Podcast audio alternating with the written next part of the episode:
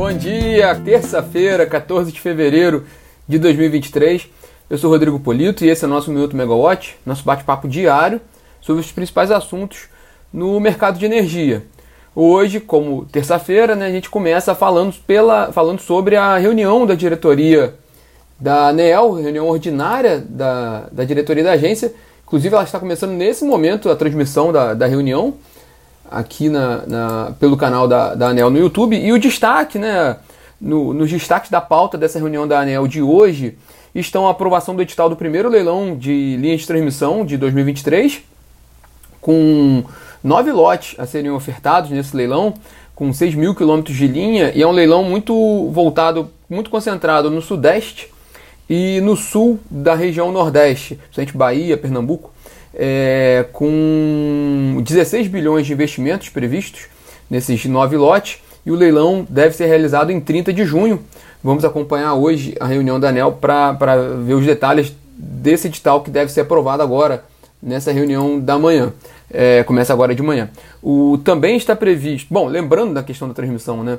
É, esse é o primeiro leilão. O cronograma oficial para 2023 inclui ainda outros dois leilões de transmissão totalizando 50 bilhões de investimentos para, para, para todos esses lotes, é, considerando os três leilões. A gente comentou bastante sobre a questão da transmissão no minuto de ontem, para quem quiser conferir no podcast. A gente falou um pouquinho sobre as oportunidades que estão ocorrendo nesse mercado de transmissão, que é um setor mais estável, se a gente comparar com os outros setores da, da indústria de energia elétrica, e é interessante também para a cadeia de fornecimento de equipamentos com esse volume grande de projetos a serem leiloados. É, também estão previstas, nessa reunião de hoje da diretoria da ANEL, homologações de alguns resultados de leilões, entre eles o leilão de alguns projetos do leilão A-5 do ano passado, também de um projeto do leilão de reserva de capacidade na forma de energia, que foi aquele, aquele primeiro leilão de contratação de termoelétricas no âmbito da lei que permitiu a privatização da Eletrobras.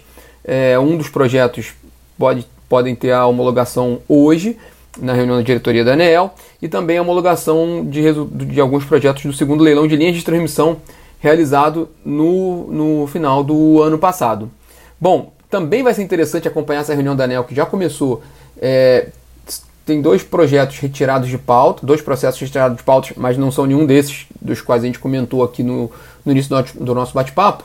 Mas essa reunião de hoje, Daniel, também é importante para, para acompanhar a repercussão que vai ter na reunião sobre essas notícias que estão surgindo de repercussão no mercado, frente dos agentes, com relação à emenda proposta pelo deputado Danilo Forte, do União Brasil do Ceará, que enfraquece o papel das agências reguladoras. É uma emenda criada pelo deputado. O jornal Valor Econômico de hoje e a agência também Carnal Energia trouxeram reportagem nesse sentido, do mercado se posicionando de forma contrária, porque a redução, o enfraquecimento de, das agências reguladoras é um, um sinal ruim para um mercado mais aberto. Né? Quanto mais autonomia e independência tiverem as agências reguladoras, no nosso caso aqui, energia elétrica, mais saudável para o mercado. E aí houve uma, já houve uma reação no mercado com relação a essa emenda que pode enfraquecer as agências reguladoras os diretores da Anel são muito, muito elegantes. Eu não sei o quanto eles vão se manifestar e eu, e gente, eu estou sem o som da reunião para poder conversar com vocês. Mas algum, algum momento ali, ou algum participante, alguma manifestação de alguma sustentação oral defendendo a agência é capaz de a gente, de a gente, de a gente acompanhar essa, essa repercussão hoje no, no mercado. Talvez esse seja o principal tema do dia. Né, como é que o mercado e os agentes estão se reagindo, estão reagindo a essa emenda que, que reduz o poder da, da ANEEL e aí ameaça um pouco, né, a, a, traz uma certa insegurança para o mercado de energia. É mais uma, uma, é mais uma proposta polêmica do deputado Danilo Forte, que no ano passado ele já, já trouxe duas polêmicas para o mercado. Né? A primeira foi aquele projeto de decreto legislativo que, que, em meados de 2022 que previa a suspensão de reajustes tarifários aplicados pela ANEEL. No início do ano passado, lembrando aqui rapidamente, a ANEEL aplicou alguns reajustes e foram na casa de dois dígitos, né?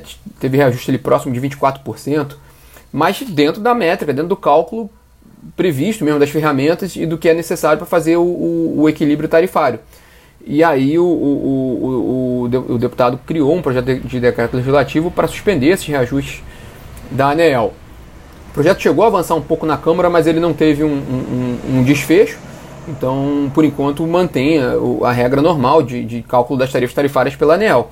É, e mais um pouco à frente, mais próximo do fim do ano, o deputado foi autor de uma emenda em uma medida provisória, propondo ali a, a, a eliminação da mudança que a ANEL tinha feito na, nas regras de sinal locacional. A gente falou muito sobre isso aqui no ano passado, né? É, a ANEL propôs essa mudança nas regras de sinal locacional devido ao avanço da geração no Nordeste. A ANEL viu que era uma, é, importante fazer esse reequilíbrio no sinal, no sinal locacional para reduzir, para, para trazer o, valor correto para o consumidor de energia. Isso geraria uma redução nas tarifas de energia, principalmente para o consumidor do Nordeste.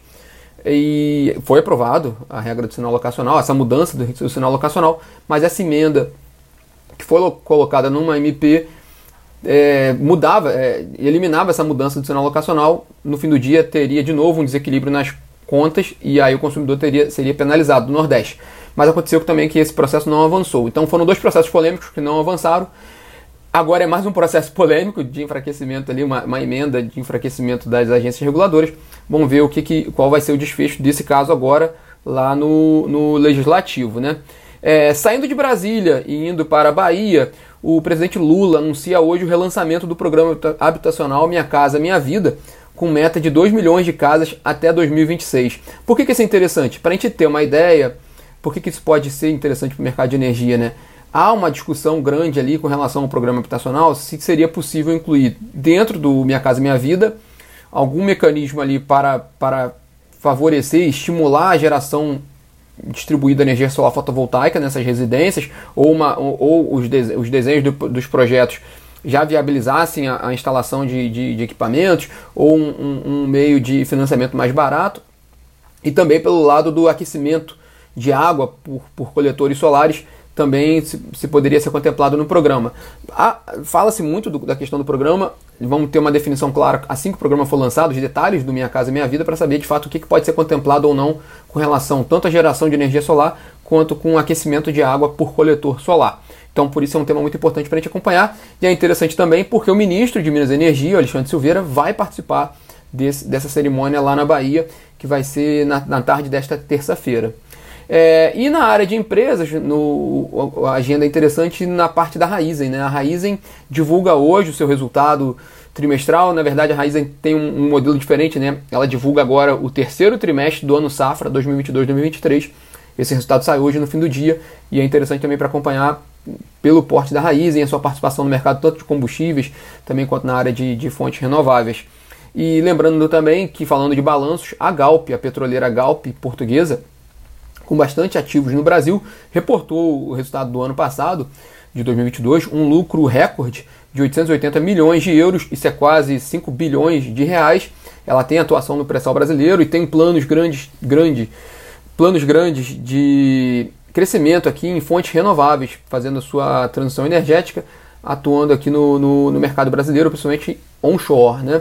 o interesse da, da Galp no Brasil e também comercialização de energia. Né? Pessoal, esses são os destaques dessa terça-feira, como a gente falou. Bom, só atualizando a reunião, a reunião já começou, né? E com a previsão desses principais pontos que eu mencionei no início do nosso bate-papo.